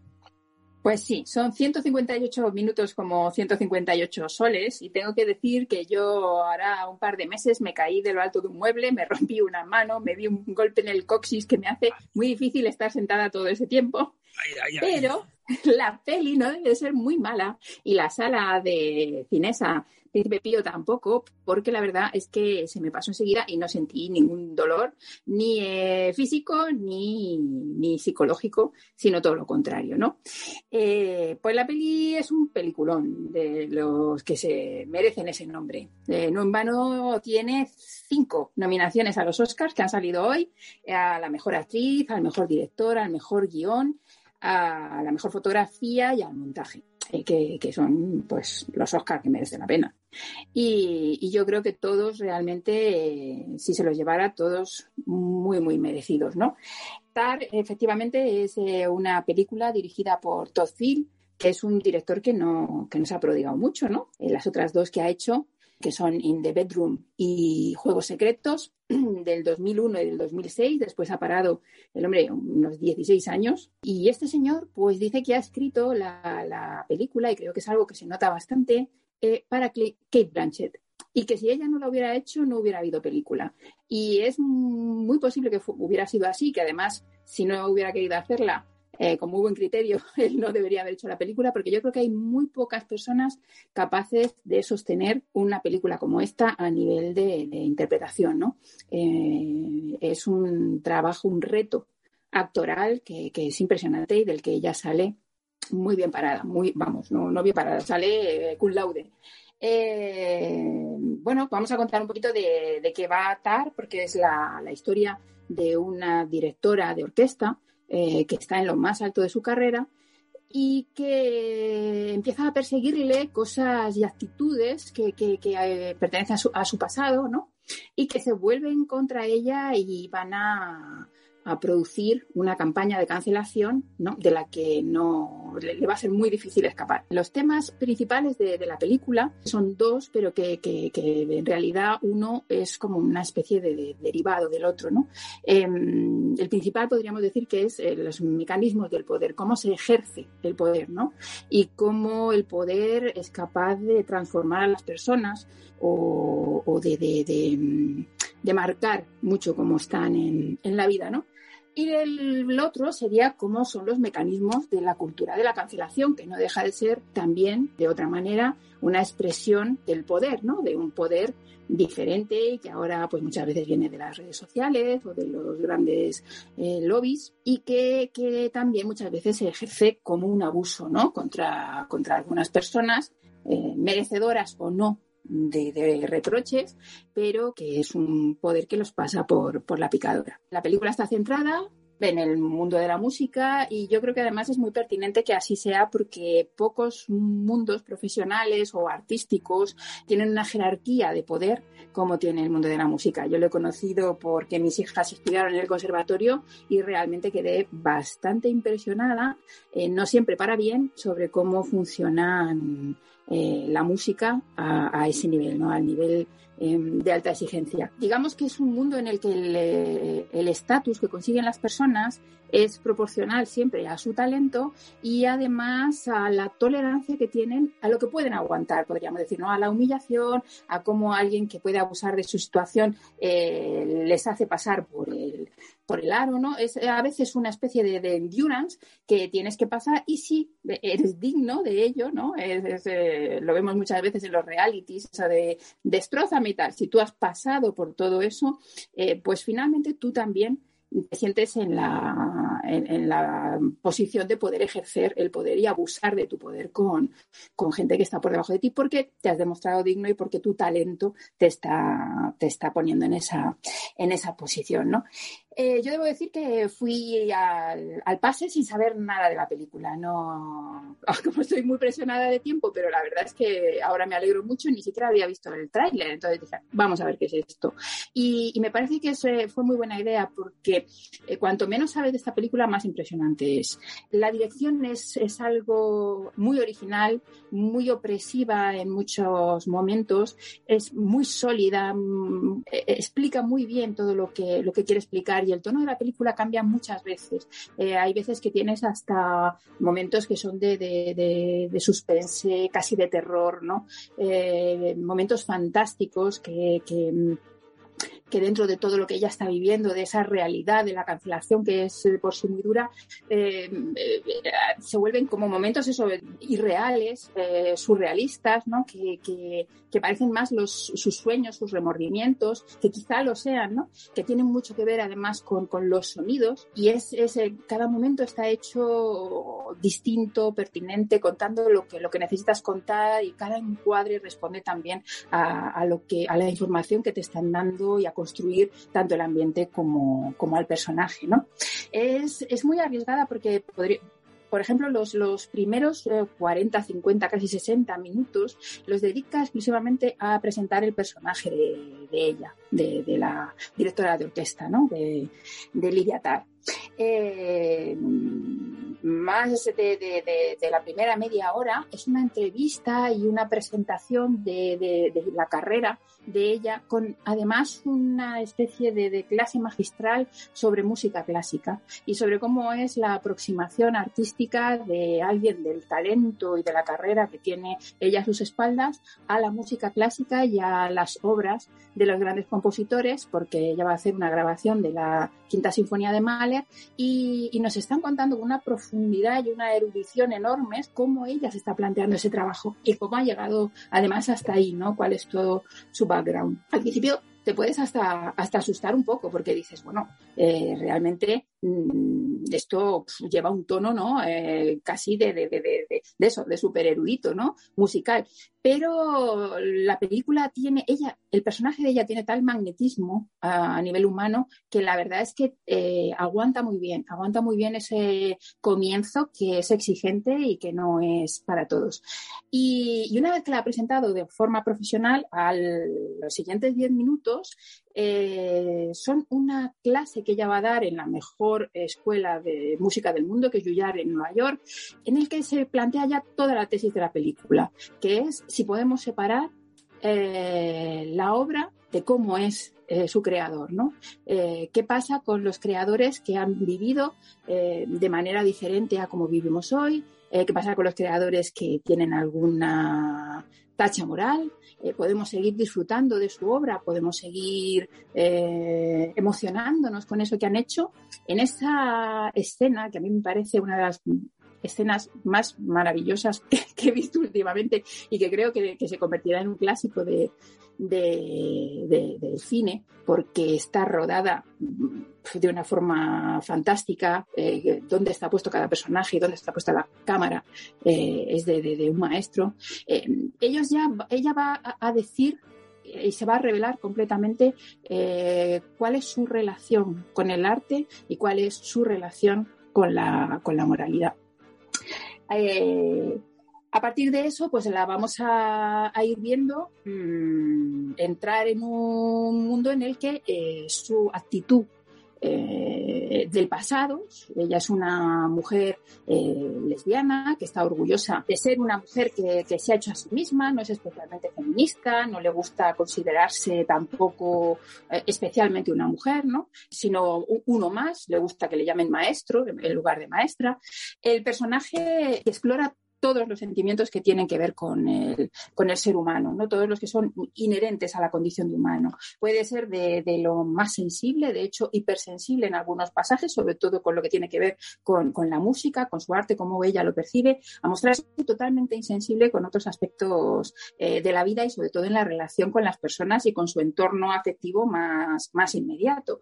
Es capaz de la mayor ternura y de la mayor crueldad y de pasar de, de, del miedo a ejercer la violencia. Eso al final construye un, yo que es mastodóntico, ¿no? Eh, todo tiene que ver con, el ego de este personaje, que es el que le ha llevado a, esa posición de la que disfruta, ¿no? Pero que, que parece llegar a todos los rincones de, su existencia y también agobiar mucho a la, existencia de los que le rodean. ¿no? Así pasa con su mujer, eh, pasa con sus asistentes, pasa con sus colaboradores. Em, ella es manipuladora, sabe hasta dónde puede llegar y lo hace. ¿no?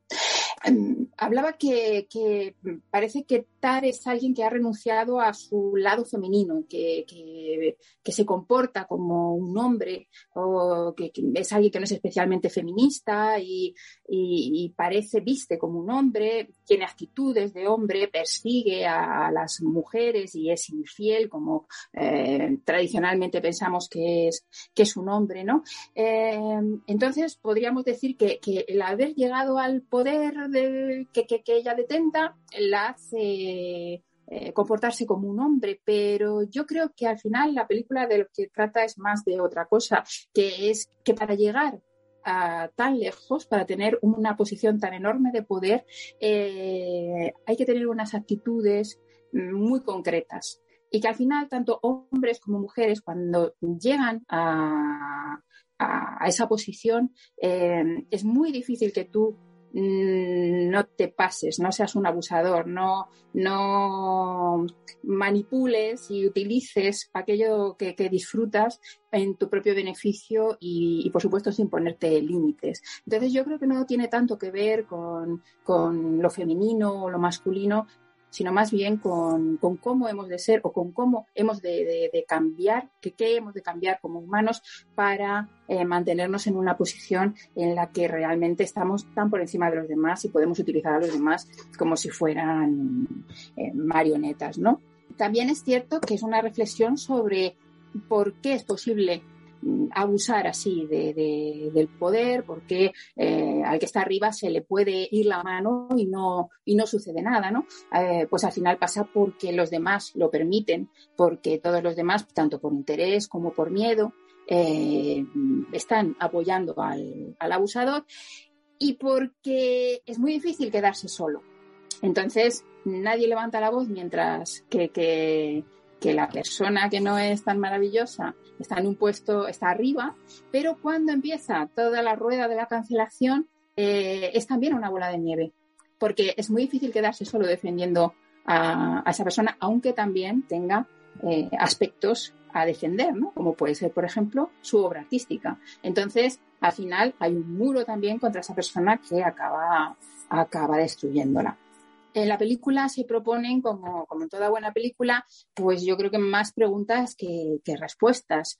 Eh, por ejemplo, como se, dice en la escena de Yuyar, que yo creo que, es, ya os digo, la mejor de, la película por, por, todo el significado que tiene y por lo claramente que expone de qué va todo esto, ella dice a uno de sus alumnos que es incapaz de disfrutar de Bach porque es un hombre blanco, hetero y que además se portaba mal con las mujeres, etcétera, etcétera. Eh, eh, ella se, se pregunta a sí misma si podemos disfrutar de las obras artísticas de artistas que en su intimidad han hecho algo reprobable, o vamos a dejar que las redes sean el arquitecto que construya nuestras almas. A mí me parece que esa frase muestra todo, muestra todo lo que, lo que la película quiere, quiere decir, que la moralidad que cambia con el tiempo sea quien dicte qué nos emociona o qué no nos emociona. Entonces, con esa reflexión creo que debemos, si el castigo de alguien que ha hecho algo cuestionable en su vida debe ser que su arte esté prohibido para en este caso los oídos de la humanidad. Bueno, aunque hemos terminado de escuchar las reseñas en este, en este programa, que, insisto, son eh, muy variadas y, y que combinan pelis que ya están en los cines con historias que nos llegarán en las próximas semanas, no queremos dejar de incluir en Scanners una pequeña ración de, de, realidad. Queremos salir a la calle y queremos salvar con los responsables, con los que hacen posible que nosotros nos sentemos en una butaca y que disfrutemos durante dos horas de una historia, ¿no? Como cualquiera de las que os hemos planteado hoy aquí. En este caso vamos a hablar con Jesús Mateos, al que no solo le damos las gracias a él, sino también al equipo de MK2 eh, España, que ha hecho posible que JR del Rosal, nuestro reportero más dicharachero, tenga acceso y haya podido charlar durante unos minutos, ¿no? Con, con, como digo, el, el director de eventos y, de comunicación de esta marca, este MK2, que efectivamente consiguió rescatar a los, los cines Paz cuando la, la familia que, que llevaba el cine durante muchos años, decidió que, era el momento ¿no? de, cerrar la, la, puerta definitivamente después de una época bastante mala, ¿no? la que fue eh, la cuarentena y, la pandemia. Y no quiero robaros más minutos, vamos a, escuchar a, a JR del Rosal y a Jesús Mateos. Estamos con Jesús Mateos, director de eventos y comunicación de MK2 en España, que entre tus labores, una de ellas es programar pelis para eventos, eventos especiales que haces en los MK2 Cine Paz en Madrid. Qué pasada, ¿no? O sea, tú te levantas los lunes por la mañana y dices a tope, o sea, ¿te gustan los lunes? Sí, la verdad es que es un trabajo muy generoso porque me permite compartir las cosas que más me gustan con el público y además estoy yo presencialmente, intento acudir a la mayoría de estas eh, proyecciones y ah. pues la verdad es que es, es muy gratificante o sea, tú eres como estos actores, estos directores que se meten entre el público para ver cómo ha salido el, experimento. Pues la verdad es que tengo suerte porque siempre digo que me dedico a algo que me gusta muchísimo, ¿no? Entonces, pues bueno, al fin y al cabo mi trabajo es menos trabajo. Vale, bueno, vamos a hablar en primer eh, lugar del Cine Paz. Nace en 1943, por lo tanto en 20 años cumple un siglo, de los más antiquísimos de Madrid. Y he leído que en septiembre del 21 se integra en el grupo MK2. ¿Quién le tira la caña a quién? ¿Es un flirteo mutuo? O sea, ¿cómo llegáis a ese acuerdo entre Cine Paz y MK2? Pues a ver, los entresijos totales no los conozco del todo, pero lo que sí que te puedo decir a grandes rasgos, el Cine Paz cierra durante la pandemia, como todos los cines, pero cuando eh, reabre, el público no acude asiduamente. Una vez que estuvo el cine cerrado, aproximadamente durante un año, pues ahí en ese tiempo le salieron varias novias y entre ellos MK2. El Cine Paz es un cine familiar, lo ha gestionado pues desde hace bastantes años la familia Góngora. MK2 es un negocio familiar, pues entre familias se entendieron. vamos, al, vamos, al, negocio, vamos a la programación, que estoy yo como loco por la música. Tenéis una programación brutal, así de primeras, MK2 Classic, MK2 Cult, eventos especiales como Tarde de Perros, Malditas Bastardas. ¿Grabáis podcast? He leído algún podcast en vuestras salas, habéis hecho incluso conciertos con un, música electrónica para acompañar ¿Tú puede ser alguna película? O sea, ¿tú dirías que sois el cine que más mola de Madrid en cuanto a programación? Suena mal que lo diga yo. Pero sí, pero sí. La verdad es que nos lo curramos un montón. Yo creo que como iniciativa privada que somos, se lo agradezco mucho a mis jefes, que casi siempre que les ponemos una propuesta encima de la mesa recibamos un sí. Y bueno, poquito a poco, pues las cosas que vamos haciendo nos van funcionando cada vez mejor. Y sí que nos gusta innovar, desde un cine más clásico hasta, como decías, el proyecto Cinetronic, que consiste en musicalizar artistas en directo, eh, especializados en música electrónica, poniendo una nueva banda sonora a películas incontestables del primer cine, del cine mudo. Quiero preguntar, hay dos ciclos de dos eventos de todo lo que hacéis que, que, a mí me creo que están triunfando mucho entre gente de mi quinta, 40, 40 y tantos, que son MK2 Classic y MK2 Cult. Si me puedes explicar un poco en qué consisten y sobre todo cuáles son las diferencias entre ellos. MK2 Classic son películas clásicas, eh, época dorada de Hollywood, películas que te van a nombrar en una escuela de cine. Por ponerte un ejemplo, en este primer trimestre vamos a programar Sopa de Ganso de los hermanos Marx, eh, La ventana indiscreta de Hitchcock, La noche del cazador, El guateque, clásicos indiscutibles, vale. O sea, falta ahí Garci presentándote, básicamente. Y luego el cine de culto, pues son, pues son unas películas con un puntito un poco más macarra, películas que quizá no necesariamente cuando se estrenaron pues fueron el éxito en el que se han convertido con el paso de los años. Sí que es verdad que estamos tratando de que el primer eh, domingo de cada mes esa película sea de anime y el último de terror y un poquito también ir fidelizando a ese público ah, que va buscando que va buscando estos géneros. Por ponerte un ejemplo, hemos arrancado con El jovencito Frankenstein, Golpe en la pequeña China, El ejército de las tinieblas, Clerks, Amanece que no es poco, también producto nacional, sí, sí.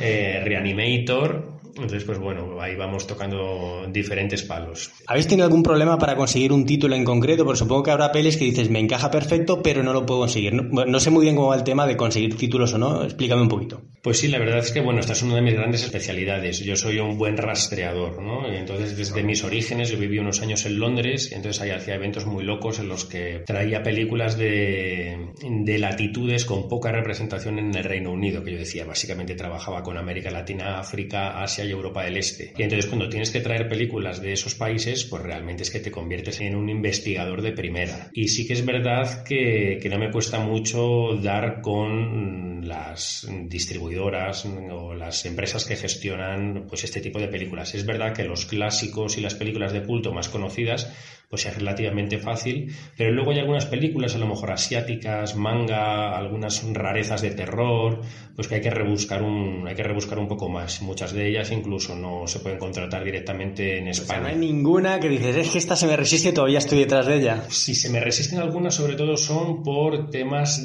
económicos, porque a lo mejor sean muy caras. Pero te diré que sobre todo una peli que llevo queriendo poner desde hace un montón de tiempo y no lo consigo es Drive. Y es una peli que me flipa, pero ha ido cambiando de manos eh, y luego creo que, que, además es bastante cara. Para Drive, ya sabes, con un martillo y unos guantes, eh, se puede conseguir todo. Bueno, he leído también que tenéis aquí en MK2 un pequeño, una pequeña batalla semanal entre el departamento de programación que quiere meter Avatar 30 veces, ¿no? Todas las novedades, y luego vosotros que queréis meter mucho evento y cosas especiales. ¿Cómo llegáis a un equilibrio? Eh, ¿Quién gana a quién? No podemos olvidarnos, y esto a mí me da mucha pena decirlo, de que el cine es un negocio que lo mueven los estrenos. Entonces hemos llegado a un equilibrio donde nosotros casi toda la programación alternativa la incluimos en aquellos días que no son los días más fuertes. Lunes, martes, jueves, meternos en el miércoles día del espectador, pues no es lo más fácil. Eh, programar o quitar estrenos los viernes y los sábados, pues mm, hay batalla seguro. Entonces yo creo que el éxito del proyecto es hacer que todas las piezas del puzzle encajen. Eh, yo esto desconozco totalmente, si estoy preguntando una locura, dímelo. Es decir, por ejemplo, si programáis ahora Jovencito Frankenstein, ¿es posible que esa película gane alguna novedad que venga de Hollywood?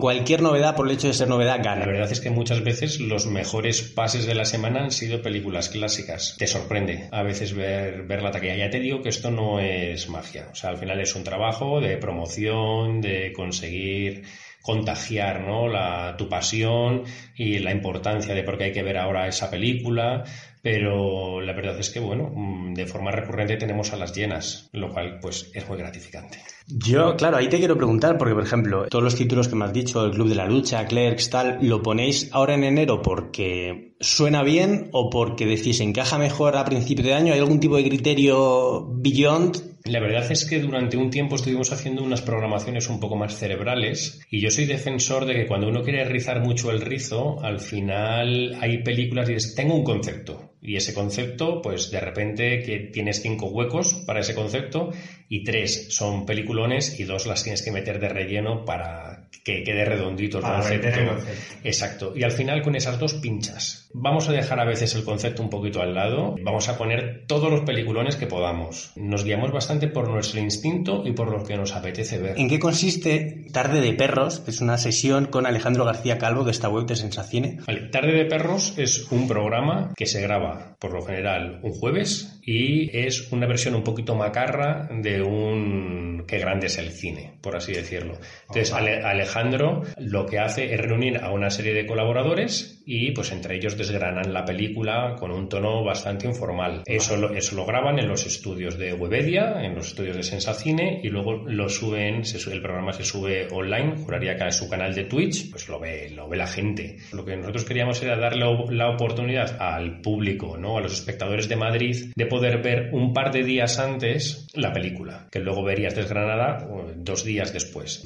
Pero lo que me sorprende muchísimo es, y les doy todo el mérito, eh, es la cantidad de gente joven que viene a ver estas películas. Es que la media de edad hay días que está, yo te diría que no pasa de los 30 años. O sea, el mérito que tiene Alexis en Sacine de conseguir también contagiar esa pasión y convocar a, una, a un público tan joven para descubrirle películas, estamos hablando de Grupo Salvaje, Arrebato, Apocalipsis Now. Pues la verdad es que tiene un mérito brutal, sobre todo mm, tener la capacidad de conectar con esas audiencias tan jóvenes que muchas veces a los que trabajamos en la comunicación nos, nos cuesta un montón. Vale, te voy a preguntar ahora por Malditas Bastardas, que el último que tuviste fue el 18 de enero, que proyectasteis fuera de onda, presentado y comentado por Mafalda González y Inés Hernán. ¿Cómo nace este concepto y vais a hacer más? O sea, ¿qué pelis son? Todas pelis petardas, teenager, que a mí me encanta, fanático, pero eh, ¿es este el rollo de películas y vais a hacer más? Pues tú lo has descrito muy bien. O sea, en el fondo es, pues son esas pelis tan divertidas y es una propuesta de Mafalda Y nada, nos comentó que además casi todos los eventos arrancan de la misma manera. Ella defiende que las películas más eh, emblemáticas, más contestatarias de la historia del cine son películas machirulas. Entonces ella, eh, eh, pues bueno, si le pudiese poner una cruz a Christopher Nolan o se la pudiese poner a Ridley Scott o algo así, pues ella dice que, que, que, está harta, ¿no? De que esas películas siempre sean las, ¿no? A Coppola y tal, ¿no? Y dice que, que hay otros peliculones, como pues los que programamos, pero bueno, por allí ha pasado, además de Inés Hernán, de Esti Quesada, es decir, soy, soy una pringada, eh, Samantha Hudson, y yo es de los eventos más divertidos en los que, en los que he estado. Y además tengo que decir que también Mafalda se le ocurra un huevo. Bueno, eh, a ver, de todos los ciclos y eventos que hacéis, que hacéis un montonazo, ¿de cuál estás más orgulloso y cuál, está el puntito bueno, cuál te ha sorprendido más que funcionara? Has dicho, joder, no me esperaba yo esta respuesta. Pues a ver, de todos los bebés eh, yo estoy, te diría que igual de orgulloso. Eh, sí que es cierto que hay algunos eventos que no son necesariamente los más exitosos, pero sí de los que más orgulloso estoy y más gratificante me parecen. Tenemos una sesión que la hemos llamado Top Cinema Underground, una sesión que la presenta, la programa y la presenta Marta Medina y Crítica del Confidencial mm. y programamos películas muy, muy especiales, muy inesperadas, mm, estos espectadores, ¿no? Que vienen a ver lo inesperado, ¿no? Vienen a ver lo menos obvio, pues la verdad es que son eventos súper interesantes y muy divertidos. Y luego, por otro lado, está Cinetronic, que era una propuesta muy arriesgada y la verdad es que hemos trabajado con unos artistas súper entregados, con un talento gigante, y el ver de nuevo esas películas en pantalla grande, con, con, esas imágenes tan potentes, ¿no? propias de los orígenes del cine, con una nueva banda sonora electrónica que parece que es que, o sea, encaja de maravilla. Yo a veces, cuando termina la película, digo, es que no me imagino ahora esta película con un pianito, con un organito o algo por el estilo. Es que cobra todo el sentido, es como un viaje en el tiempo de 100 años, ¿no? Desde el presente, ¿no? Hasta 100 años para atrás, y la verdad es que creo que hemos dado con una tecla muy chula. Bueno, ya te cambio de tema, plataformas versus cines. Te he leído, y si esto no es así, corrígeme, dos cositas que me han llamado mucho la atención. La primera, que la gente no recuerda como grandes películas aquellas que han visto en una plataforma. Y la segunda, que ver una peli, esto me ha gustado mucho, ver una peli en streaming es como hacerte la cena en casa y ver una peli en cine es como ir a un restaurante. ¿Crees que las pelis estrenadas directamente en plataformas se vulgarizan? Es decir, ¿sigue siendo cine el que se ve en una sala de cine o ese concepto ya va quedando un poquito en el pasado? Yo creo que no queda en el pasado, yo creo que está de plena actualidad. De hecho, te diría que el cine solo es cine en una sala de cine. El resto son películas. Eso es así, ¿no? El cine se ve en una sala de cine y si tú pues quieres ver una peli en tu casa, pues son películas. A mí me molesta un poquito todas esas plataformas que se apropian de la palabra cine y que en sus páginas web pone series, cine. No, no es cine, son películas. Yo creo, no veo a las plataformas como eh, enemigos. Mm, creo que los dos podemos convivir perfectamente, los dos nos podemos ayudar. Eh, las plataformas están financiando y produciendo unas películas estupendas eh, con sus impuestos también se va a ayudar a que se produzca cada vez más películas y contenidos, esperemos que de, excelente calidad. Pero sí es verdad que creo que el cine está sufriendo. El cine que conocemos ahora mismo, como el que conocemos en prepandemia, pues yo creo que ahora mismo está un poco desordenado. Eh, creo que no se está invirtiendo las distribuidoras o las grandes distribuidoras no están invirtiendo lo, que invertían antes en, en, publicidad, en marketing, lo cual hace pues que la gente la gente corriente, no corriente, pero la gente que no son cinéfilos y que están todo el día ahí enganchados, pues les lleguen menos noticias, se enteren menos de las películas que, se estrenan. Y luego que yo creo que faltan películas de impacto, es decir, no faltan ni número de películas, porque se han estrenado las, un número muy similar o incluso superior a 2019, ni películas de calidad. Y de eso, por ejemplo, puede hablar el cine español, que ha sido un año de cine español excelente, excelente pero yo creo que faltan películas de impacto, películas que muevan de verdad la, la gran maquinaria. Y cuando ves pues que las grandes distribuidoras pues están estrenando muchas menos películas que en 2019 y anterior, cuando algunas películas que estaban ya producidas para cine pasan directamente a las plataformas, pues ahí es un poco cuando sale nuestro resquemor, ¿no? Yo que sé, tenemos que llegar a un, a un orden y a una convivencia que creo que todavía no ha llegado. Vale, te voy a cambiar un poquito de tercio. No sé si has escuchado las declaraciones de Carlos Areces sobre la gente que mira el móvil en el cine y se han hecho tan virales. Espera un momentito, se la ponemos a los escáneres. ¿Qué miedo podríamos representar una película eh, actual. sin duda alguna, es la gente que mira el móvil en el cine, ¿vale? La gente que esa hora y media te está diciendo con su destello de luz a tu lado, a tu lado, que su vida es tan rica y tan intensa que no puede apagar el móvil una hora y media. Esa gente que muera, por favor, que muera con dolor. Qué asco, no, no, hay redención ninguna. O sea, yo yendo al cine a ver una película, a desahogarme, a, olvidarme, y de repente un, un tío con, con, la pantalla, con la luz a tope, viendo sus, sus WhatsApps. Pero tío, pero que le corten las manos, la lengua, yo qué sé, todas esas cosas que hacen en el medievo que las rescaten. Totalmente de acuerdo contigo. Gracias. Sabes que los estrenos son los peores sitios, pero la gente está como desahogada porque yo aquí conozco al director, conozco no sé qué, y saco el p cuando me da la gana. No, no, colega, no. tú vete a la mierda. Eso me gustaría decir. No solo puedes decir porque no sabes quién es. A lo mejor es el presidente del no sé qué de no sé qué mierda de productora y lo tienes al lado mirando el móvil. Que sabe, qué asco, qué asco. Vale, ¿qué, ¿qué, te parecen esas declaraciones de Carlos a veces en contra de la gente que hace otras cosas en el cine? Pues a ver, yo le mandaría un mensaje a Carlos y le diría, Carlos, eres un poco inconsciente porque te puedes meter en líos muy gordos, puedes acabar en la cárcel, no hace falta llegar hasta esos extremos. Yo directamente les llevaría a la parte de atrás del cine, les pegaría unos cuantos latigazos que probablemente no les dejaría volver a entrar. Los teléfonos móviles, haceros el favor, vais al cine, habéis pagado una entrada, aprovechad al máximo la experiencia, meted vuestro teléfono en el bolsillo, dejad vuestros problemas afuera de la sala que os estarán esperando una vez terminada la película Dios te oiga, muchas gracias Jesús, ya nos despedimos de ti. Antes, dime qué película de todas las que vienen en vuestra programación tengo que ver sí o sí, no me puedo perder por nada del mundo. Solo una, pues mira, la primera que me salta aquí es por un puñado de dólares. Una peli que hay que ver en una sala de cine, ¿no? Hay un poquito de Spaghetti Western, Sergio Leone, pues yo creo que, fíjate, yo creo que me quedaría con esa. Y otra que me divierte muchísimo, La muerte os sienta también, también hay que ir a verla, divertidísima. Hombre, el amigo Robert Zemeckis, yo a sus pies, ¿no? ¿Es esta La muerte os sienta también? Correcto, correcto. Bueno, muchas gracias Jesús. Gracias a vosotros. No será esta la última entrevista que, que escuchéis en Scanners, creo que es importante, a mí me, me resulta un contenido muy interesante pero espero que vosotros lo sepáis valorar.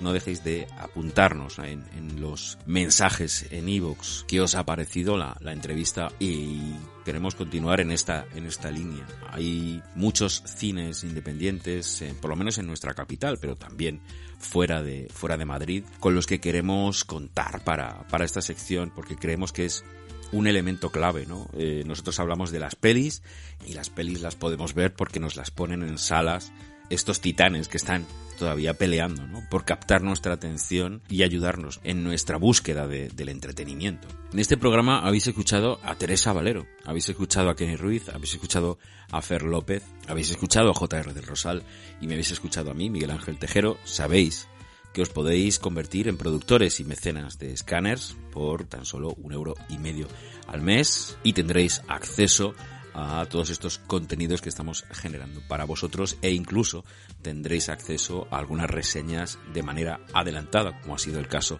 de TAR, que ya la habíamos compartido con, con nuestros productores justo para su estreno. También me podéis escuchar en Campamento Krypton, que es vuestra píldora de cultura pop cada 15 días. Nos escaneamos en el próximo programa. Adiós.